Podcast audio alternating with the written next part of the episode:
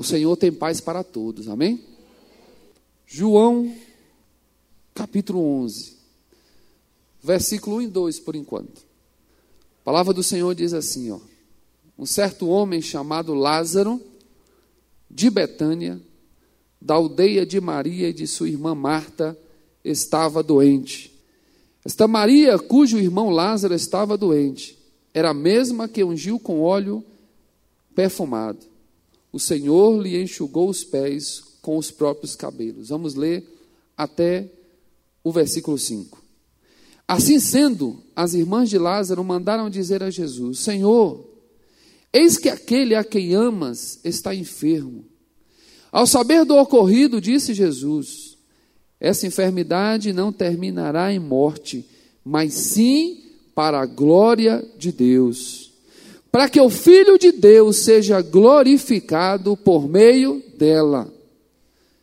Versículo 5: E Jesus amava Maria, a irmã dela e a Lázaro. E Jesus amava Maria, a irmã dela e a Lázaro. Amém? Pode sentar. Às vezes nós passamos coisas em nossa vida. E às vezes pensamos assim: por que eu estou passando por isso? A Bíblia diz que Jesus amava essa família, amava Marta, amava Maria e amava Lázaro. E a Bíblia não relata de expressão de amor escrita tantas vezes. Jesus dizendo, a Bíblia relatando, Jesus amava esta pessoa com o nome dela. Jesus amava esta família. E quando a Bíblia diz que Jesus amava esta família, eu queria que você tomasse isso para você também. Diga assim: Jesus também me ama. Então a primeira coisa a se crer é que Jesus nos ama. Amém? E Jesus amava essa família e quem escreve este evangelho, que é o apóstolo João, ele via as caminhadas de Jesus, ele andava com Jesus, e ao escrever que Jesus amava Maria, Marta e Lázaro, sem dúvida, João tem elementos muito concretos para escrever, inspirado pelo Senhor, com muita tranquilidade, que Jesus amava essa família, porque João via. João via exatamente o relacionamento que Jesus tinha com essa família, de entrar na casa, tinha um relacionamento de estar compartilhando alimento com eles. Como diz a palavra, Maria, em um momento, ela, enxuga, ela lava os pés de Jesus, enxuga com seu cabelo, com as lágrimas dela, ela chorando, enxugando com seus cabelos. Então, esta é uma família que tinha intimidade com Jesus. E a coisa que todos nós queremos aqui, o principal, é termos intimidade com Jesus. Amém? Não há coisa que nos motive mais do que a intimidade com o Senhor, porque da intimidade com o Senhor nós ouvimos a voz dele, nós recebemos segurança, nós recebemos a direção do Espírito e a intimidade com Deus é algo assim muito tremendo. Quando você entra no seu quarto para você orar, você está buscando intimidade com Deus. E diz o Senhor, e diz a palavra, que Jesus amava uma família, mas porque Jesus nos ama, não quer dizer que nós não iremos passar por alguma, alguma situação em nossa vida, onde nós às vezes não vamos entender o porquê, nem onde começou, nem por que começou, nem quando começou e nem quando vai acabar. Mesmo sendo esta família amada por Jesus, porque está escrito aqui que Jesus amava esses três irmãos, nós não podemos dizer que eles não passaram por nenhuma situação. E muitas vezes nós perguntamos aqui, Senhor, por que eu estou passando por isso? Não associe o passar por uma situação a o amor de Cristo por você, o amor de Deus por você, porque você é muito amado e muito amada pelo Senhor. Amém? Diga para a pessoa que está do seu lado assim: nunca duvide apesar da situação, que Jesus lhe ama. E Jesus tinha um relacionamento com essa família em amizade, em afetividade, e um relacionamento em amor. E amor é a coisa mais tremenda que existe. Quando a palavra de Deus diz que Jesus amava esses três, é porque Jesus ministrava amor pela vida desses três irmãos. Jesus ministrava coisas tremendas na vida desses irmãos. E quando acontece coisas conosco, às vezes algumas coisas acontecem conosco, nós é, imaginamos e esperamos algumas coisas de pessoas aqui nesta terra, porque elas são falhas e são imperfeitas.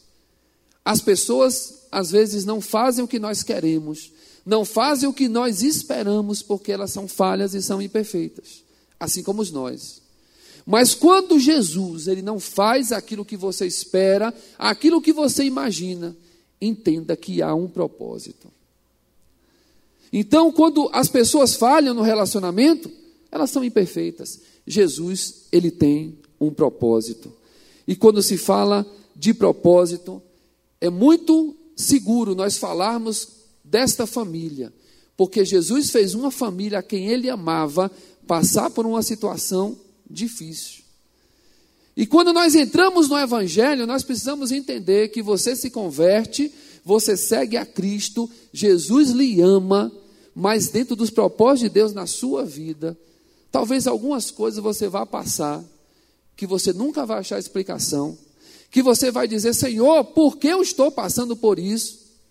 Você vai achar que Jesus está afastado de você, que o amor dele diminuiu, mas no entanto, faz parte do propósito de Deus. Talvez você veio para o culto hoje e você está vivendo exatamente um momento de um grande propósito de Deus na tua vida, mas no entanto você não está entendendo nada.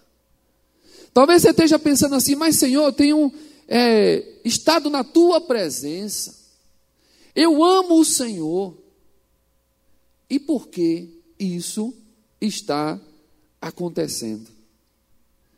Quando alguma coisa o Senhor permite na vida de alguém, se você esperar, diga assim: se eu esperar, ainda que eu não entenda, o propósito vai ser cumprido. Por que eu estou dizendo ainda não entenda? Porque nem tudo nós vamos entender. Nem tudo nós vamos achar uma explicação lógica. A única coisa que nós temos que entender é que eu preciso estar na presença de Deus, eu preciso ter comunhão com Deus, eu preciso fazer a vontade de Deus e eu preciso compreender no meu coração que o Senhor cuida de mim. Essa situação aqui não é uma situação fácil de se imaginar e não é uma situação fácil, muito menos de se imaginar, quanto mais de se viver. Porque quando você tem uma pessoa que ama a você, naturalmente você espera que ela faça alguma coisa pela tua vida. Quando você sabe que alguém lhe ama, naturalmente você coloca nas mãos dessa pessoa uma expectativa. Quando você sabe que alguém cuida de você e que a sua vida está nas mãos dela, inconscientemente você espera que a sua necessidade hoje passe a ser entendida claramente por aquela pessoa e ela venha no seu auxílio, ela venha no seu socorro. Mas no mundo espiritual, os propósitos de Deus, eles não são tão imagináveis quanto nós imaginamos. Ou seja, não são visíveis como nós imaginamos. Mas, no entanto, todos os propósitos do Senhor, Ele vem nos abençoar. Amém?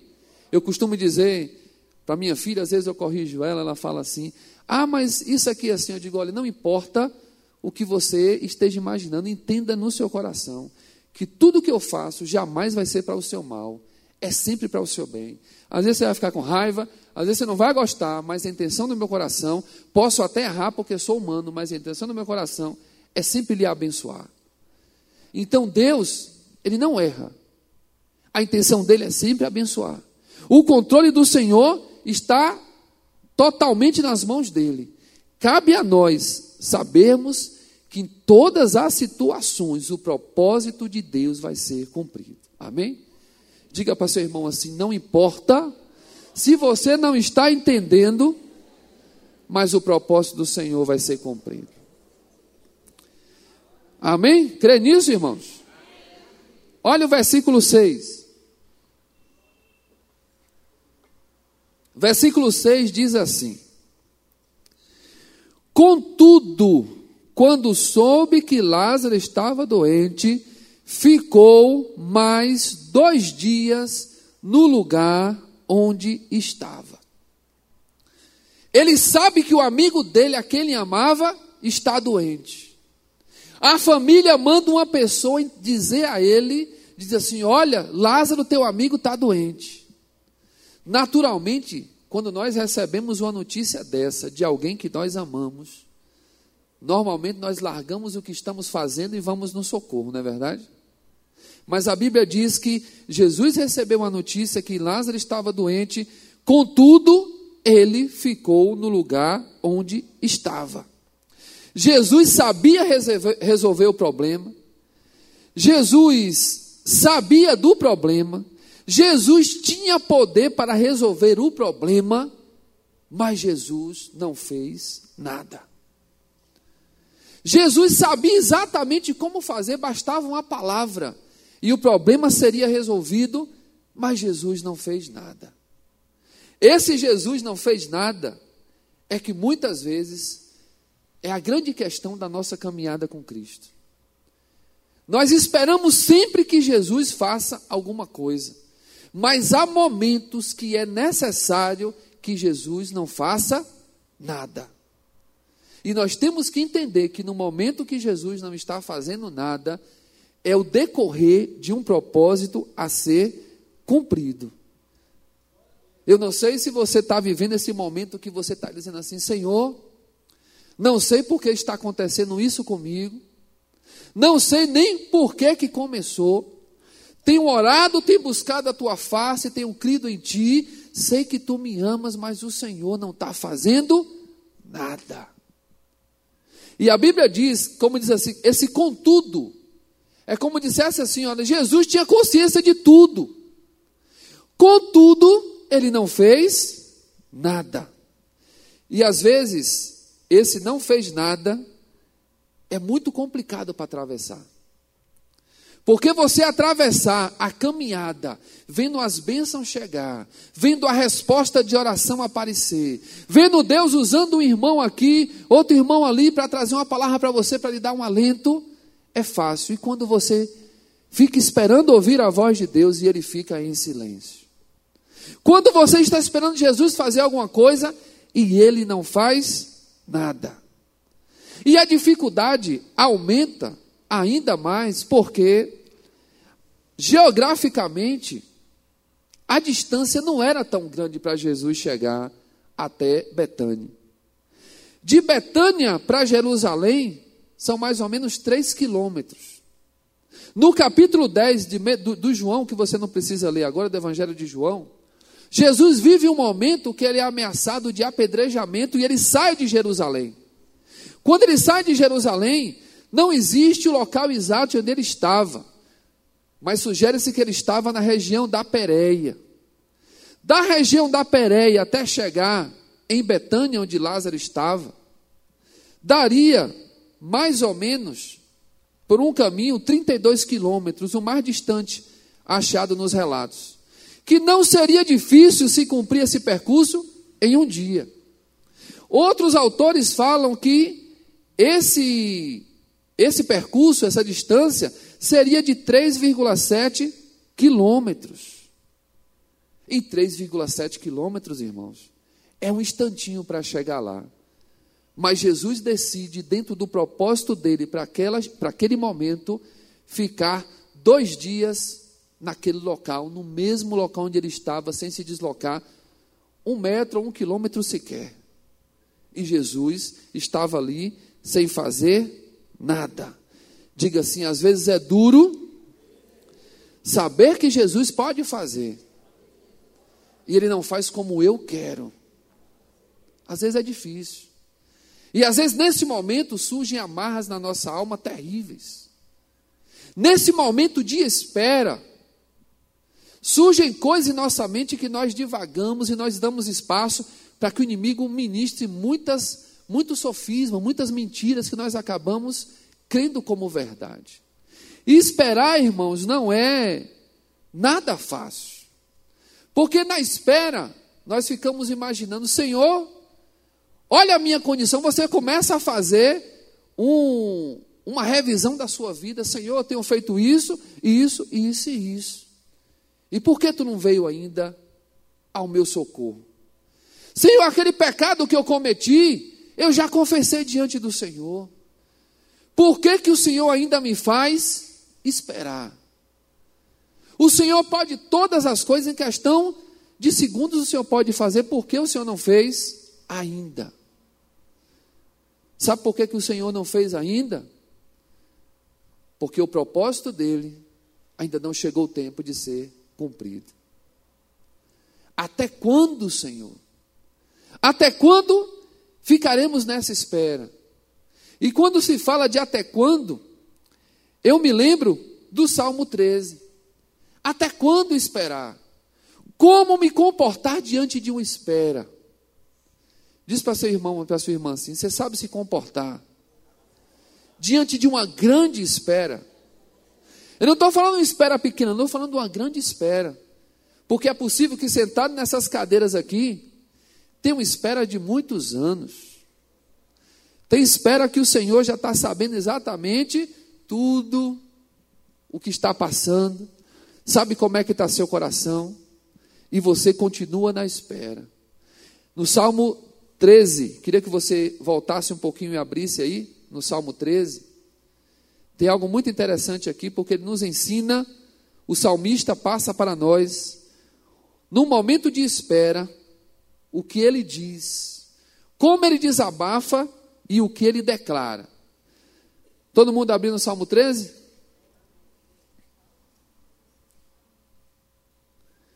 Salmo 13 diz assim, irmãos: Até quando me esquecerás, Senhor? Para sempre? Até quando encobrirás de mim a tua face? Até quando sofrerei com preocupações e tristezas no coração, dia após dia? Até quando prevalecerá o inimigo contra mim? Olha para mim e responde, Senhor meu Deus, renova o brilho da vida nos meus olhos, caso contrário, me entregarei ao sono da morte. E o meu inimigo virá dizer: Eu venci, e os meus adversários festejarão o meu fracasso. Imagine o que ele diz aqui no versículo 3: Olha para mim responde, Senhor meu Deus, renova o brilho da vida dos meus olhos, caso contrário, me entregarei ao sono da morte. Sabe por que ele pede para renovar o brilho de vida nos olhos? Porque muitas esperas, quando não são administradas no Senhor, roubam vida, roubam esperança, roubam as forças e o brilho nos olhos, ele acaba diminuindo. E quando ele pede assim, renova o brilho nos olhos, é para que Deus trouxesse a ele a esperança de volta. Uma espera, ela pode, se não administrada na presença do Senhor, pode roubar muita coisa de nós. Pode roubar a nossa fé, roubar a nossa esperança, nos desgastar e roubar as nossas forças. No entanto, o salmista diz aqui no versículo 5: Contudo, o mesmo contudo que Jesus, que o texto fala lá em 11,6, quando ele sabe que Lázaro está doente, ele diz: Contudo, quando soube que Lázaro estava doente, ficou mais dois dias no lugar onde estava. O salmista diz assim: Contudo, ou seja, mesmo sabendo dessa situação, mesmo ciente de tudo que eu estou vivendo, daquilo que eu estou esperando e o Senhor não está fazendo ainda, eu confio em teu amor. O meu coração se enche de alegria e satisfação em tua salvação. Desejo cantar ao Senhor por todo o bem que me tem feito. Repete comigo. Contudo, contudo, eu confio em teu amor, o meu coração se enche de alegria e satisfação em tua salvação. Desejo cantar ao Senhor por todo o bem que me tem feito. Amém? Diz para teu irmão: Eu estou esperando Não sei quando vai chegar, mas louvo ao meu Senhor por todo o bem que me tem feito. Amém? Quando o salmista diz, Eu louvo ao Senhor por todo o bem que me tem feito, ele está dizendo, Senhor, eu estou atravessando essa espera, mas o Senhor já tem feito tanta coisa na minha vida. O Senhor já tem me abençoado tanto que meus olhos é para estar fixo naquilo que o Senhor tem feito na minha vida. A espera não é fácil, a espera muitas vezes geram cadeias em nossa vida, roubam coisas em nossa vida. Não é fácil atravessar uma espera, mas quero dizer para você que, apesar de toda a situação, Jesus tem poder para operar em fração de segundos. Jesus tem poder para fazer aquilo que você imagina que é tão difícil. E talvez alguns estão sentados aqui dizendo assim: Eu nem espero mais. Talvez aquilo que você já desistiu de esperar, Jesus, em fração de segundos, ele vai realizar. Num tempo que talvez você nem espere mais, mas que Jesus não desistiu desse tempo. Porque os propósitos de, de, de, de Cristo sempre são alcançados. Ele não depende de você, nem de quem crê ou deixa de crer. Ele segue apenas aquilo que é o melhor para a sua vida e no tempo que é melhor para a sua vida. O versículo 6 diz: Contudo, quando soube que Lázaro estava doente, ficou mais dois dias no lugar que ele estava. Nos dias de hoje, esperar não é tão difícil. Quando você vai para uma fila de banco, ou você está no médico esperando, basta que tenha uma senha de, de Wi-Fi, basta que tenha internet para as pessoas ficarem tranquilas, não é verdade? Hoje as pessoas já chegam lá e não se importam com espera. Se tiver a senha, Pode demorar porque fica ali olhando o celular. E às vezes alguns, quanto mais demora, melhor, porque às vezes está num bate-papo no WhatsApp. E se é chamar, vai interromper o bate-papo. Só que no mundo espiritual, a espera não depende de internet, não depende de Wi-Fi. A espera depende do quanto você está seguro em Deus. A sua espera, a qualidade da sua espera e a forma como você vai atravessar essa espera depende do quanto você está seguro naquele que lhe deu a vida. E eu não estou falando aqui de, de fé, não. Eu estou falando de você estar seguro em Deus. Não é fé para crer em Deus. Não é fé para crer que Deus pode, porque Ele pode. É crer que Ele está seguro, que você está seguro nele. Porque você estando seguro, se não chega hoje, é porque não é o momento de chegar. Se não chega amanhã, porque não é o momento ainda, mas vai chegar. Estar seguro é saber que Deus, ele vai entrar em providência na hora que a providência tiver que chegar. Semana passada, no domingo à tarde, um cantor baiano estava dando entrevista no programa do SBT, aquele cantor Netinho. Não sei quantos assistiram aqui, alguém assistiu a entrevista dele? Ele dando a entrevista, ele falou da enfermidade que ele viveu. Ele falou de mais ou menos seis meses que ele passou dentro de um hospital. E nesses seis meses ele relatou: Eu entrei no hospital e fazia parte de uma religião tal. Depois eu virei agnóstico. Lá dentro, diagnóstico, eu virei ateu. E hoje eu sou espiritualista. E ele relatava que a enfermidade dele foi pelo uso de anabolizantes. E o anabolizante atingiu o fígado, mas ele não sabia de nada. E por um problema na perna, ele foi fazer, ele foi fazer exercício, teve um problema na perna. E ao investigar o problema na perna, descobriu que tinha uma lesão no fígado e foi tratado e só sobreviveu porque Deus permitiu ele ter um problema na perna, a perna foi curada, mas a lesão foi descoberta e ele tratou está vivo. Mas eu sei que deve ter sido difícil para ele, acostumado a estar nos palcos do mundo, com a fama, se ver numa cama de hospital por seis meses, esperando talvez Deus agir na vida dele, e Deus não fez nada no tempo que ele queria. E lá dentro, no meio da espera, ele se diz um ateu. Porque às vezes, quando a pessoa não espera sem estar seguro em Deus, primeira coisa que se faz é colocar a culpa em Deus, porque a sua espera ainda não chegou até o final. Esperar não é fácil. E muitas vezes, durante uma espera, o Senhor usa isso para justamente provar o que está no nosso coração.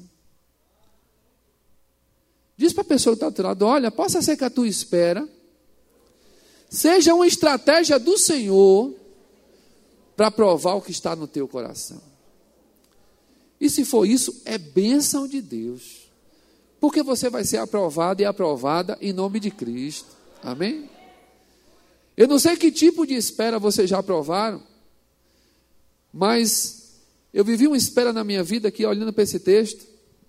Deus me trouxe a memória, que foi no nascimento de minha filha, quando nós já havíamos perdido um bebê por causa de três circulares no pescoço, e tinha falecido com nove meses. E quando Helena estava no sétimo mês, a médica chamou lá no consultório e disse assim: Olha, tem duas voltas. Eu sei que a outra morreu com três, nessa só tem duas, mas fique tranquilo. A médica disse assim: Manda a sua igreja lá orar porque não tem o que fazer. E levamos para um especialista em Salvador, e ele disse: o melhor local para ficar aí dentro, não vai tirar, tem que esperar. E por 30 dias nós esperamos. Mas não foi uma espera de esperar para nascer. Era olhar para a barriga e se a criança mexesse, o cordão podia apertar e ela morrer como a outra criança morreu.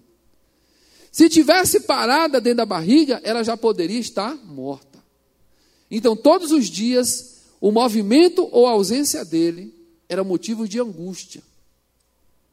E a única coisa que Deus nos deu foi a segurança nele. E perto de 30 dias, Deus levou lá um amigo meu, um homem de Deus, e orou, e Deus deu uma visão a ele, que era uma grande mão com uma criança no meio desta mão, uma criança enrolada em fraldas. E Deus, através dele, disse assim para a gente: Olha, esta criança vai nascer porque eu quero, ninguém pode fazer nada. E nós esperamos no Senhor. Antes de completar oito meses, ela fez, a, fez a, o parto, porque já estava, poderia já se fazer, e foi a criança que melhor nasceu naquele hospital. Não gostaria de voltar de novo para aquele tempo de espera, mas aquele tempo de espera nos amadureceu muito, porque nós provamos que estar seguro em Deus sempre vale a pena. Só que o esperar de Deus, ele não acompanha a sua lógica. Acompanha os propósitos dele, não a sua lógica. E não era uma situação difícil, uma situação fácil. Essa situação que Jesus faz com que essa família que ele amava passe, é uma situação que talvez ninguém entendesse. Ninguém olhava para a situação e dizia assim: olha, está muito fácil de compreender. Nem mesmo os discípulos, irmãos, compreendiam o que estava acontecendo. Se você olhar no versículo de 7 a 15, diz assim: ó, depois disso falou a seus discípulos: vamos voltar para a Judéia. Quando Jesus recebe a notícia, Jesus não vai. Dois dias depois ele diz: vamos voltar para lá. Ao que lhe advertiram os discípulos, Rabi, há poucos judeus tentaram apedrejar-te e mesmo assim estás indo para lá outra vez? Jesus lhe respondeu: Não são doze as horas do dia? Se alguém caminhar de dia, desculpe, de dia, não tropeça, porque vê a luz deste mundo. Mas se caminhar na noite, tropeça, porque a luz não está nele. Tendo dito essas palavras, prosseguiu eh, explicando-lhes: Nosso amigo Lázaro dorme mas eu vou até lá para despertá-lo. Então seus discípulos disseram: Senhor, se ele está dormindo, vai ficar melhor. Acharam que Lázaro estava repousando.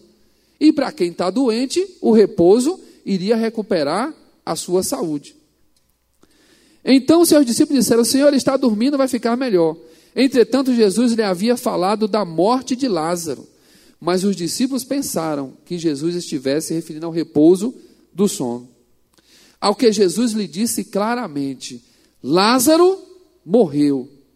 E para o vosso bem estou alegre por não ter estado lá, para que agora possais crer, sendo assim, vamos ter com ele.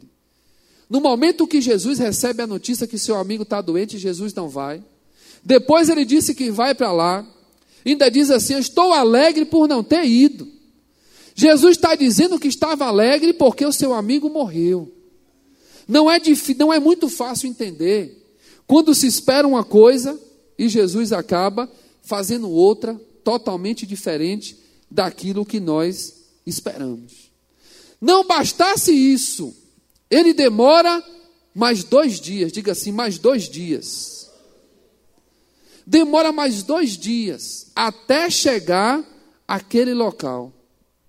Primeiro ele resolve ir repentinamente, depois ele diz que Lázaro morreu, e depois ele diz que está alegre por não estar lá. E ele permite dois dias de espera e ainda demora dois dias para chegar. Se nós olharmos a distância, eu posso dizer que Jesus poderia ter chegado mais rápido, mas no entanto, Jesus ele acaba atrasando a caminhada ele demora de chegar naquele momento, ele faz com que Marta e Maria espere mais, mesmo tendo Jesus, de ter, mesmo estando escrito que Jesus amava aquela família. Jesus lhe ama, mesmo lhe fazendo esperar. Amém? Mesmo que você esteja esperando no dia de hoje, Jesus lhe ama. E Jesus chega, sabe em que dia? Jesus chega no quarto dia. Diz assim: quarto dia. O quarto dia, dentro de uma situação como essa, é conhecida é conhecido como o dia da total falta de esperança. Diga assim, o quarto dia é o dia da total falta de esperança. Porque quando uma pessoa morria, se esperava três dias para ver se ela voltaria. Havia uma doença que até hoje não se entende muito, mas é a catalepsia. Que é uma doença onde a pessoa fica totalmente parada, os músculos ficam inertes. E a pessoa ela pode ser confundida com o morto. Mas isso pode durar pouco tempo. Então se esperava três dias para ver se realmente a pessoa estava morta. No quarto dia, já não havia mais esperança. Houve um ator, um ator da Globo chamado Sérgio, Sérgio é, Soares, acho que o nome é esse, que há muitos anos ele teve catalepsia, o médico dele estava viajando, ele foi enterrado, e depois, quando souberam que ele poderia estar vivo, que abriram o caixão, estava o rosto dele arranhado, ele estava de bruxo e o caixão estava arranhado por dentro. Então imagine se há tão pouco tempo isso existiu, naquela época deveria ser um pavor imaginar a possibilidade de se enterrar uma pessoa viva. Se Jesus chegasse antes, ele não teria cumprido o propósito dele. Por isso, Jesus chega no quarto dia, quando não havia mais esperança. Não sei se no dia de hoje você vive o quarto dia, ou o primeiro, ou o segundo, ou o terceiro, ou vive realmente o dia da total falta de esperança. Mas quero dizer, se Jesus tiver um propósito, ele vai chegar e junto com ele chega a tua esperança e o teu milagre. Amém? Diga assim: o quarto dia não é empecilho para Jesus operar. Versículo 17 ao 21. Ao chegar, encontrou Lázaro já sepultado havia quatro dias. Ora, Betânia ficava próxima de Jerusalém, cerca de 15 estádios, que são os três quilômetros. E muito dentre os judeus tinham vindo juntar-se ao grupo de mulheres que procuravam confortar Marta e Maria pela morte do irmão. Assim que Marta ouviu que Jesus estava a caminho, saiu ao seu encontro. Maria, no entanto, ficou sentada em casa. Disse Marta a Jesus: Senhor, se estivesse aqui, meu irmão não teria morrido. Bota a mão na tua mente assim, ó, e diz assim: Senhor Jesus, me ensine a vencer as minhas guerras enquanto eu estiver esperando o cumprimento dos teus propósitos. Imagine aqui a mente de Maria, de Marta. Marta sabia que Jesus podia curar. Marta acompanhava a história de Jesus, Marta conhecia o poder de Jesus. Marta manda um recado para Jesus e Jesus demora a ponto de chegar no momento em que, segundo os judeus, não havia mais esperança nenhuma. A guerra que Marta enfrentava acabou por muitas coisas, fazendo também com que ela verbalizasse: Senhor, se tu estivesse aqui, o meu irmão não teria morrido. E continuando, você observa que Maria também vive a mesma situação. Versículo 28 a 32. Diz assim: Depois de dizer essas palavras, Marta seguiu seu caminho e chamou Maria, sua irmã, e lhe disse em particular: O mestre chegou e chama por ti. Assim que Maria ouviu isso, levantou-se apressadamente e foi ao encontro dele. Jesus ainda não havia entrado no povoado, mas estava onde Marta o encontrara. Os judeus que estavam com Maria em casa e a consolavam, vendo que ela se levantou apressadamente e saiu, seguiram-na, julgando que ela fosse ao sepulcro para chorar.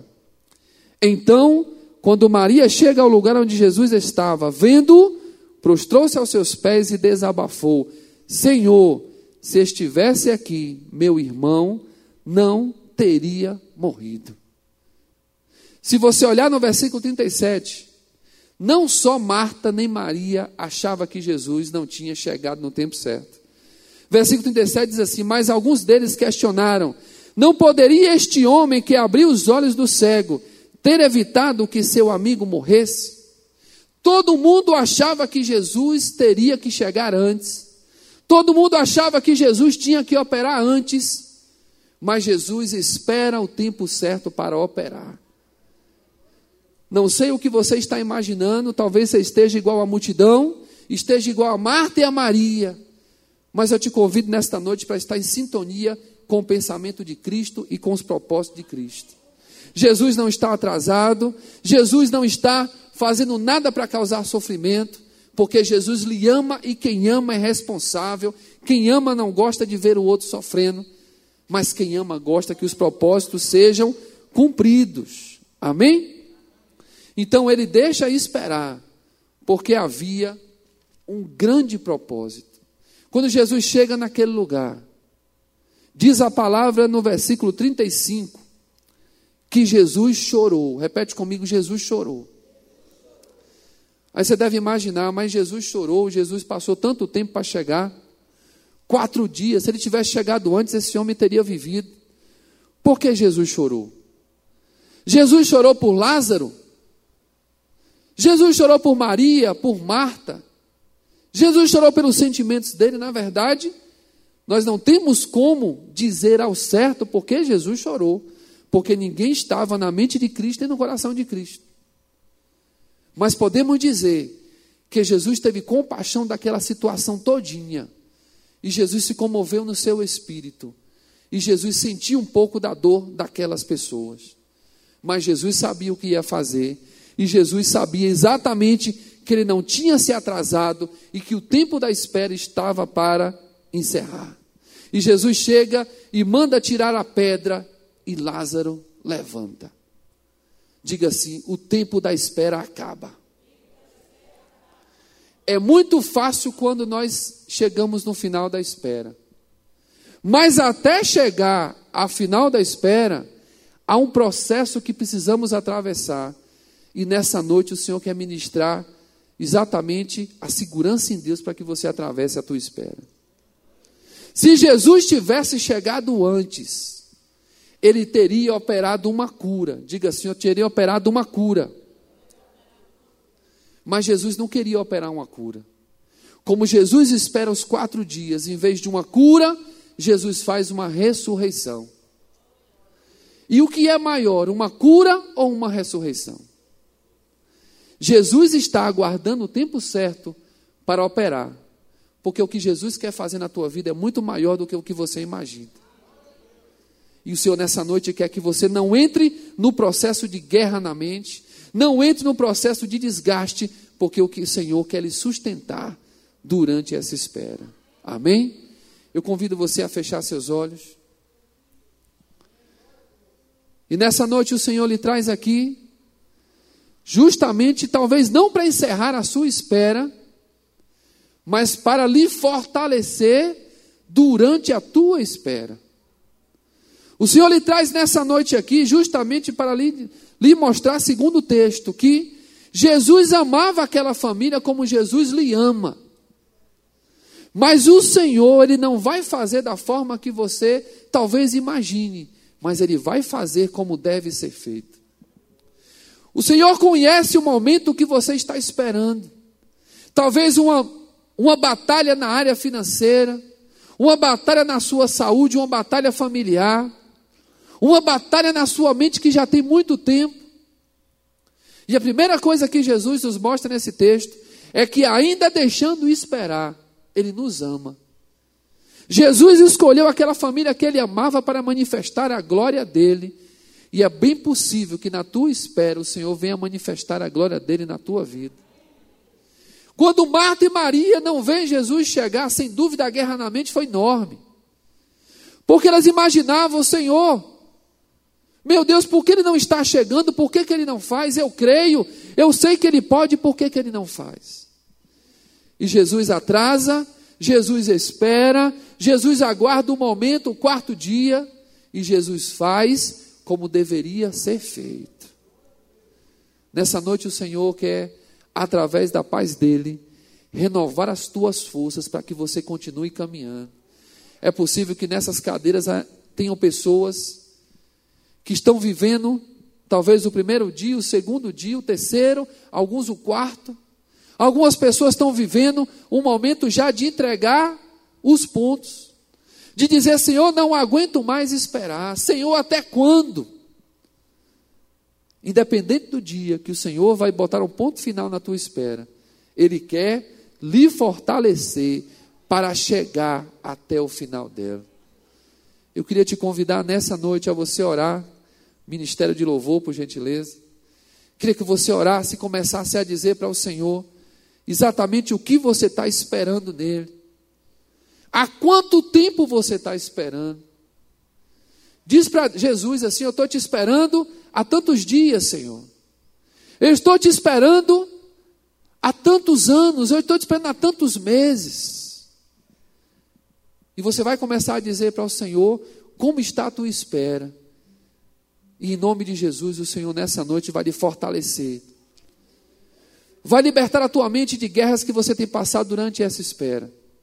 E você vai ver o propósito do Senhor se cumprir na tua vida em nome de Cristo Jesus. Em nome de Jesus.